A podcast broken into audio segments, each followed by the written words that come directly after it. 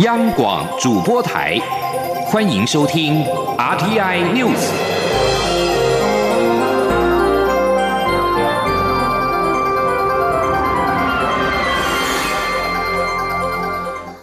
各位好，我是主播王玉伟，欢迎收听这节央广主播台提供给您的 RTI News。新闻首先带您关注台美关系。台湾与美国今天举行新南向国家的新合作模式妇女生计债券计划记者会，宣布启动第三期妇女生计债券，希望借由提供女性企业家创业所需的必要信贷，建立促进女性参与市场的必要连结。台美国在台协会 AIT 处长厉英杰表示，台美坚定支持共享价值，美国很骄傲与台湾一起推动这项计划。外交部长吴钊燮指出，此计划凸显台美紧密合作伙伴关系，以及台湾愿意扮演印太战略伙伴的坚定意愿。今天记者王兆坤的采访报道：为提升台美在印太地区的合作，增进各界对妇女经济赋权的重视，并具体展现台美对区域发展的贡献，台湾与美国共同参与新加坡社会效益投资公司规划的妇女生计债券。由国合会、美国国际开发金融公司分别为妇女生计债券提供关键的信用强化，协助印太地区弱势妇女建立永续性的生计。美国在台协会处长厉英杰表示，这一项计划证明美台都相当坚定支持共享价值，致力促进女性的发展与繁荣。美国很骄傲能与台湾及其他理念相近伙伴站在一起，在全世界推动、支持并增进女性经济赋权。李英杰说：“我们常用‘真朋友、真进展’的说法来形容美台关系，但重点不只是在增进美台关系而已。这也是关于理念相近伙伴站在一起，一同推动共同的价值与共同利益。”外交部长吴钊燮表示：“这一项计划除彰显台湾善尽国际社会议员的责任。”也是务实推动台湾与国际重要组织的连结。另一重要意义，则是拓展新南向与印太战略的具体合作项目。吴钊燮说：“凸显台美紧密的合作伙伴关系，以及台湾愿意扮演美国印太战略伙伴的坚定的意愿。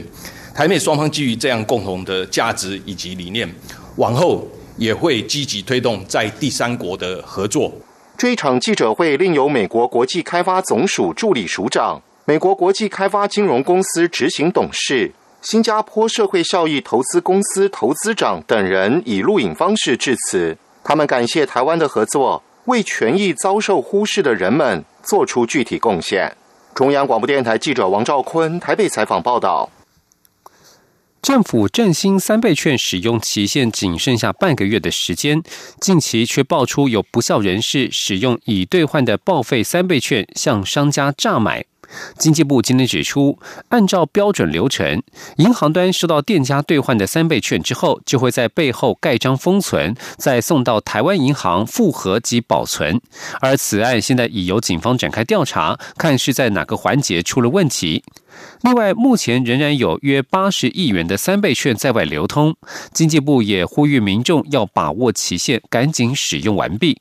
今天央网记者谢嘉欣的采访报道。政府自七月中推出振兴三倍券，刺激内需。截至目前，已有两千三百一十六万多人领券，金融机构也已经回收了五百多亿元。目前仍有约八十亿元在外流通。不过，台中有商家却收到已经兑付过报废的三倍券，嫌犯声称是在桥下捡到数十张报废三倍券，引起外界关注。经济部十四号指出，依照标准流程，民众持三倍券消费后，由店家拿。拿券到银行兑现，银行确认无误，就会在三倍券的背面上盖上对领章，并将款项给店家。而后银行也会将这些券送到付点银行，也就是台湾银行做复合及保存。至于嫌犯为何能拿到报废三倍券，则交由警方做调查。经济部中汽处副处长苏文玲说。银行对点之后，他马上就是要盖章封存，这都是标准的程序啊。每一种状况都有可能，所以我们就看警察调查的结果怎么样。经济部指出，三倍券性质与一般礼券不同，仅能使用至今年年底为止，明年起便失效。而年底包括百货、餐饮、商圈、夜市等，也有搭配推出加码优惠，抢攻最后一波三倍券商机。呼吁国人若还未使用或领券，要把握期限，尽早使用。中央广播电台记者谢嘉欣采访报道。行政院长苏贞昌十三号使用三倍券买漫画给孙女，却被发现发票上面打了行政院的统一编号。苏贞昌今天亲自说明，强调他没有要报公账，依法这笔费用也无法报公账。他不知道有人多事多此一举，不必在此事上多做文章。今天记者欧阳梦平的采访报道。行政院长苏贞昌十三号参访台湾漫画基地，以三倍券购买漫画送给孙女，支持本土创作，并提醒民众要在年底前领取并使用三倍券。但有眼尖的网友发现，苏贞昌结账的发票上打了行政院的统编，质疑是要以公款核销。行政院秘书长李梦燕在十三号晚间说明，苏贞昌公开使用三倍券购买漫画赠与家人，不需要申报特支费或公账，而且语法也不能用。公款核销，主计单位不会核可。他并说明是交际科同仁事先提供正院资讯给店家，但店家在结账时没有询问苏贞昌是否应打上统编。苏贞昌对于发票上的资讯也不知情。为了避免造成社会误解，行政院已经责成交际科同仁立即前往更换发票。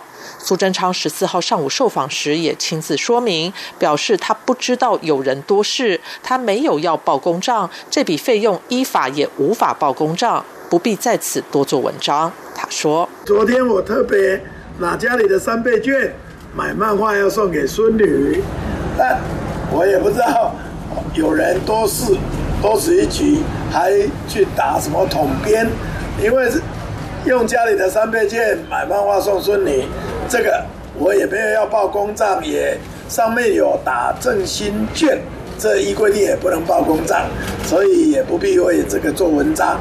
另外，中天新闻台换照失败关台后，转战网络影音平台。但国家通讯传播委员会脸书粉丝团突然提到网络不实言论在美国诉讼案的历史脉络，被解读是暗指将管制网络。但 NCC 随后澄清，只是想和民众分享各国网络监理的案例。对此，苏贞昌仅表示，NCC 是独立机关，委员都是经由立法院审查通过的学者专家，依法独立行使职权，行政院都尊重。中央广播电台记者欧阳梦平在台北采访报道。持续关注股汇市的表现。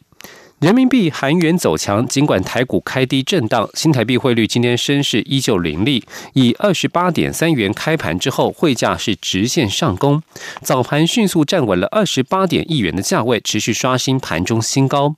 会议人士表示，央行明显缩小调节力道，使得新台币的汇率。频频创高，出口商看不到央行相挺，不敢再等，失望性抛汇潮涌现，更进一步推动升势。照此态势看来，或许不久后真的可能挥别二十八元的价位，朝二十七元迈进。现在时间是中午的十二点零八分，目前新台币汇率升值二点八二角，来到二十八点一六兑换一美元。而台北股市今天开盘在平低盘震荡，目前是下跌了。二十八点三三点，来到一万四千两百三十三点三六点，成交金额一千七百四十三点八四亿元。继续关注台湾的交通设施的运作情形，台铁。瑞芳侯同段的边坡在四号发生大规模的坍塌之后，工程人员在历时十天不眠不休的努力之下，终于在昨天晚间抢通了东正线，并在今天清晨五点恢复通车。交通部长林佳龙也在侯同站亲自迎接首班复驶的列车。只是西正线的部分因为走山的关系，林佳龙表示，恐怕至少还有一个月的时间才有办法恢复通行。前天央广记者吴丽君的。采访报道。台铁瑞芳侯同段因连日大雨，四号发生大规模土石滑动，甚至走山，导致台铁东西正线不通。工程人员在连续十天的大雨及低温下，动员上千次人力清运上万立方米的土石后，终于在十三号晚间抢通东正线，并于十四号清晨四点五十七分从八堵站开出首。班复驶的区间车，并以时速四十公里慢行通过刚抢通的路段后，于五点十七分抵达侯同站。交通部长林佳龙也在月台迎接列车进站，并向乘客挥手致意。随后颁发红包慰劳抢修同仁。林佳龙受访时，除了肯定抢修同仁在恶劣天候下顺利达成目标，也对跨部会及顾问公司的支援表示感谢，并指出目前抢通路段已全线架设边坡监测站，确保行车安全。至于西正线，恐怕还需一个月以上才有办法恢复通车。他说：“我们现在东正线是先通车，那西正线还要再进行边坡的加固，同时因为。”走山的关系，我们也必须在维护整个安全的前提下，进行西正线进一步的修复。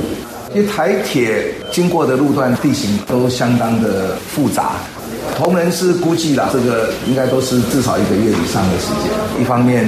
加固边坡，同时为未来的明隧道打下基础。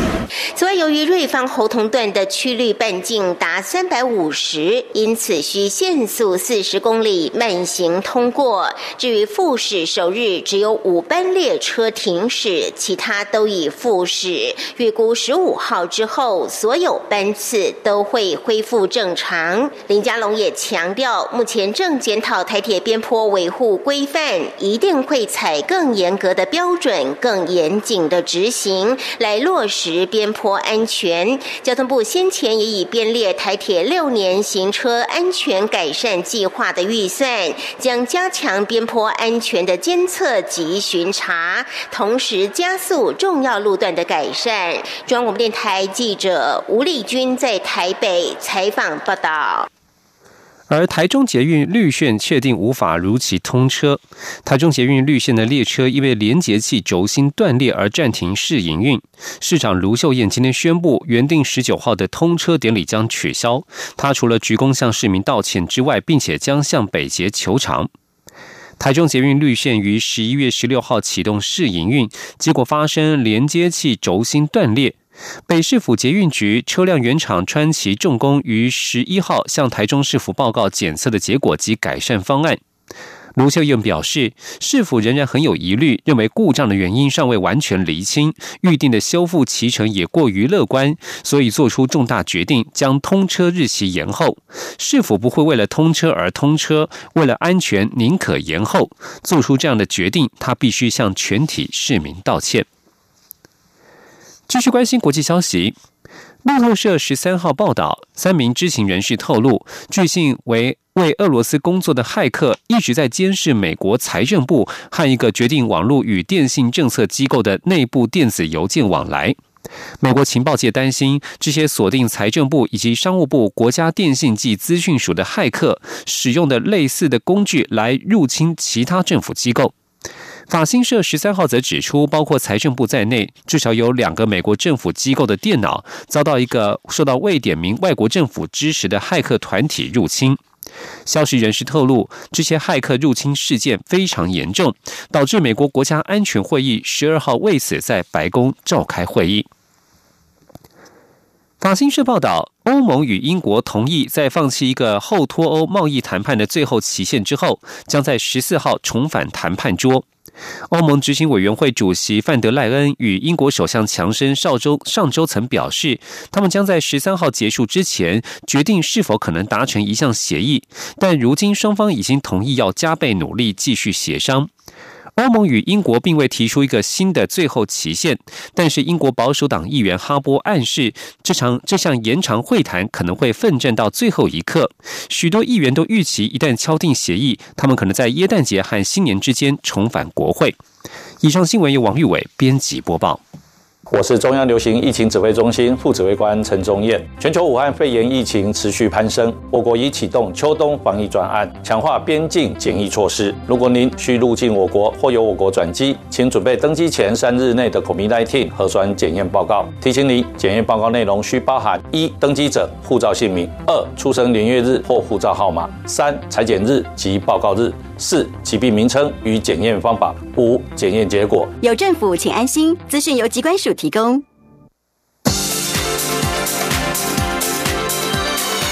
这里是中央广播电台台湾之音，欢迎继续收听新闻。欢迎继续收听新闻，我是陈怡君。台湾近期暴增许多俗称武汉肺炎的 COVID-19 境外移入的案例，其中有不少都是来自印尼的移工。中央流行疫情指挥中心因此在日前宣布暂缓两周引进印尼移工，而十八号是否会如期恢复印尼移工来台呢？指挥中心指挥官、卫生福利部长陈时中今天表示，前提是印尼需要有 PCR 检验认证机构，否则将成为一大破口。记者吴丽君的报道。有鉴于印尼移工境外移入案例暴增，中央流行疫情指挥中心也在四号宣布暂缓引进印尼移工两个星期。不过也因此引发国内看护荒。眼见十八号禁令将届，指挥官卫福部长陈时中十四号出席立法院社会福利及卫生环境委员会议时，面对媒体关切是否会如期恢复引进印尼移工。表示将于这两天开会决定，但前提是印尼方面需有 PCR 检验认证机构，否则将成我方的一大防疫破口。他说：“主要看看在印尼那边我们需要配合的事项能不能达成，再来决定怎么样来做一个相关的应应。最基本的还是要有 PCR 检验的认证机构，这样才会比较安心。我们看这个月来三十五位确诊的印尼。”工，那有二十一位，他都有 PCR 阴性的报告。那这么高的比例里面，对我们的措施来讲，无疑是一很大的一个破口。所以这个认证的机构大概是需要的。至于其他国家会不会考虑比照办理，陈时中则明确表示不会，因为确诊比例差很多。不过，对于这段期间引发的看护人力荒，陈时中也表示将与劳动部讨论因应，尤其是有迫切需要又无法或不方便使用。用长照二点零的国人确实需有应应措施，但是陈时中也呼吁，疫情期间还是尽量运用长照二点零比较好。另外，有关武汉肺炎疫苗何时可以施打的问题，陈时中仍表示还不确定，需等签约完成、确认进口时程后，才能比较确定可以施打的时间。至于届时是否会参考美国的做法，由总统川普、副总统彭斯率先施打。陈时中则表示，一方面需参考专家咨询会议，一方面也会在国安会议进行讨论。中央广播电台记者吴丽君在台北采访报道。我友邦史瓦蒂尼总理戴安博过世，总统府发言人张敦涵今天表示，蔡英文总统对此深感哀悼，也代念感念戴安博生前坚定支持台湾的国际参与。总统已经指示外交部及驻馆向史国政府及人民致上最诚挚的慰问。我国在非洲的友邦史瓦蒂尼政府证实，该国总理戴安博在邻国南非的医院过世，享年五十二岁。戴安博之前因为感染了 COVID-19 而住进南非的医院，但史国政府并没有说明戴安博的死因。总统府发言人张敦涵今天表示，蔡英文总统闻讯之后深感哀悼，并指示外交部及驻史瓦蒂尼王国大使馆代表总统及我国政府，向史瓦蒂尼王国政府和人民致上最诚挚的慰问。张敦涵表示，蔡总统亦感念戴安博生前坚定支持台湾的国际参与，是令人尊敬的政治领袖。愿戴安博安息，也盼望家属保重。行政院推动组织改造，并且严拟设立数位发展部，但包括苏巧慧等几位执政党的立委有不同意见，主张成立数位发展委员会。对此，行政院长苏贞昌今天受访时表示，行政院组织改造是很重大的议题，会慎重处理。而立法委员都是代表民意表示意见，行政院非常尊重，这也是立委的职权行使。苏贞昌表示，有关行政院的组织改造，目前仍在审查盘整当中，因为还是要有党团的支持才能够通过，所以行政院未来会向党团报告。并尊重党团的意见，尊重立法院的立法权。同时，民进党有多名立委日前也提案，将教育部改为国民教育部，高教并入了科技部。对此，教育部长潘文忠今天表示，这个提案涉及学制的连贯衔接，而且影响力相当广，需要更深入的对话和讨论。他说：“学制的连贯衔接对学生来说是重要关键。原则上，希望以学生学习族群衔接和国家人才培育角度来考量。对于立委这样的构想，需要社会进一步讨论。”政府宣誓打炒房，提出了实价登录二点零的修法。内政部次长花敬群今天在立法院被询时表示，修法是为了抑制炒房，而不是打趴产业，是为了让产业正常健康发展。政府不断的在沟通，这次是完真的。行政院会十号通过了实价登录地政三法修法。民进党立委沈发会上午在立法院内政委员会质询时表示，这次修正地政三法的重点包含实价登录门牌揭露、主管机关的查核权、预售屋红单问题，究竟政府是要打房还是打炒房？花敬群表示，这是为了抑制炒房和市场秩序，并不是要打趴这个产业，是为了让产业正常的健康发展。另外，蔡英文总统宣誓要在全国推动社会住宅新建，一共一万五千户。台北市长柯文哲以不可能来回应。内政部次长花敬群今天对此表示，如果地方首长对于好的政策都能够反对污蔑，还有什么不可能？记者林永清的报道。内政部长徐国勇原定上午出席内政委员会，但因气喘就急复发就医。由次长花敬群针对实价登录二点零如何落实交易透明化及增进居住正义提出专题报告。针对台北市长柯文哲唱衰中央明年要在全国推动大规模社会住宅新建政策，花敬群接受媒体采访时强调，社会住宅的政策推动节奏非常明确。他说：“我想。”社会住宅是一个什么都事情都可能发生的地方，那没有什么不可能的。我想，我们最不最不乐见的是，连县市首长对于中央政府要来协助市民推动好的政策，都可以反对，都可以呃来做任何的污蔑，这样的事情都发生。那还有什么是不可能的？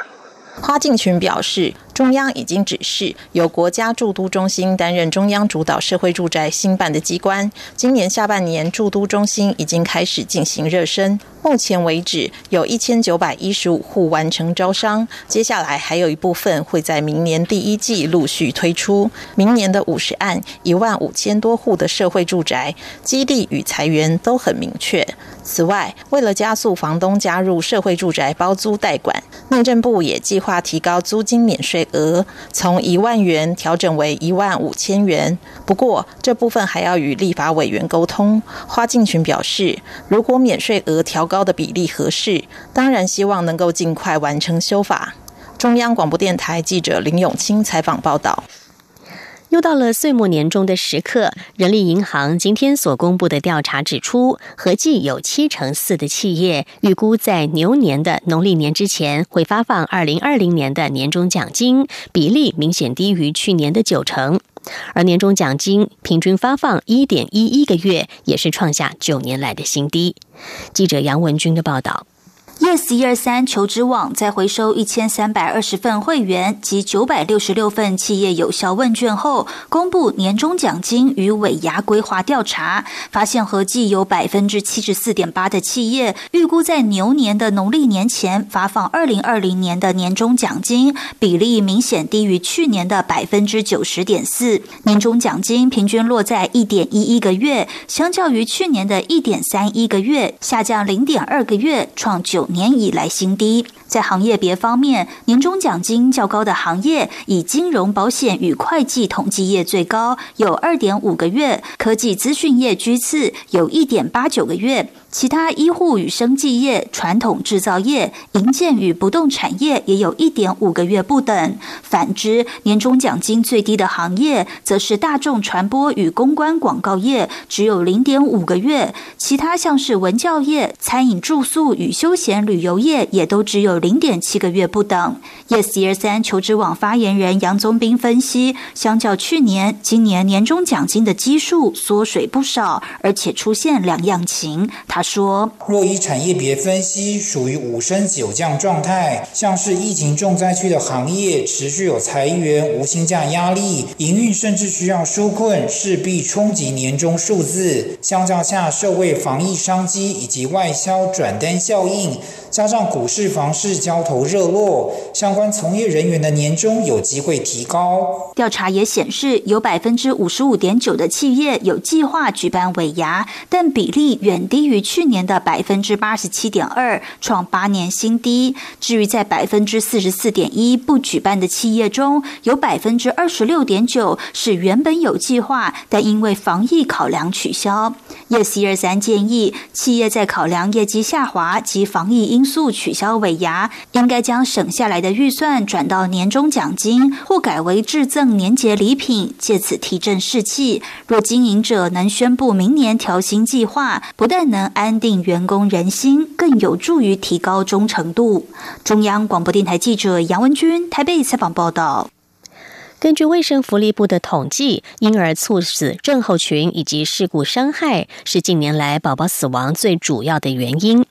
国民健康署在今天再次的宣导睡好眠五招以及安全座椅四要诀，呼吁家长们要营造孩子安全的睡眠环境，并且正确的使用儿童安全椅。记者郑祥云、陈国维的报道。台湾婴幼儿事故伤害发生率比其他国家高，国民健康署结合台湾儿科医学会与进捐儿童安全文教基金会，共同宣导防范的重要性。婴幼儿的猝死的发生，其实一岁以下都是一个高危险群，因为他们的成长呃以及各种原因，并还没有非常的成熟，尤其是六个月以下，是百分之九十的个案猝死的个案都是发生在这个阶段。那其中三到四个月更是最高峰。现场透过情境剧提醒家长掌握五招：不趴睡、不用枕、不同床、不闷热、不松软，就能让宝宝安心睡觉。记得我们必须要仰睡，啊，不要趴睡啊，趴睡会造成窒息。那周边的话，不要一些松软的啊，一些东西杂物啦，或者是啊玩具啦等等啊，或者是一些厚的一些啊棉被在旁边。那最好呢，让小孩。孩子能够保有更好的通气啊，不要被太闷热哦。那也不要给予太多的一些东西在这个婴儿床上。那最好是不同床。在使用儿童安全座椅时，也要掌握四个要诀，包括将后向式安全座椅安装在后座，按照说明书步骤安装，座椅稳固不摇晃，以及紧扶孩子一指宽。如果是做前向的话，它有脖子的那个甩边效应。那这个甩边效应。那如果是做后向的话，可以减少我们七三 person 的那个后颈椎的伤害。国建署除了制作宣导影片外，今年也和多家婴儿用品店合作，希望透过门市人员说明，让家长明确建立育儿安全观念。中央广播电台记者郑祥云、陈国伟台北采访报道。国际新闻来关心的是美国街头枪击案。美国纽约曼哈顿一座教堂外，十三号下午四点前后发生了枪击事件，数以百计的群众齐聚参加户外耶诞颂歌音乐会，才刚刚散场后不久，一名男子就在附近开火，枪手随后遭到了警方的射击，伤势严重，送医不治。纽约市警察局发言人表示，枪手朝着警察开枪，所幸没有警员或者是路人受伤。警方还表示，枪击事件发生之后，警察在现场起出了两件武器。电影《谍影行动》同名原著作者、英国著名的谍报小说家约翰·勒卡雷在十二号辞世，享受八十九岁。约翰·勒卡雷知名著作包括了《谍影行动》《冷战谍魂》等等。根据法新社的报道，约翰·勒卡雷本名康威尔，写作生涯六十载，编撰了二十五本小说和一本回忆录，全球卖出了六千万册的书籍。以上 T N News 由陈义军编辑播报，谢谢收听，这里是中央广播电台台湾之音。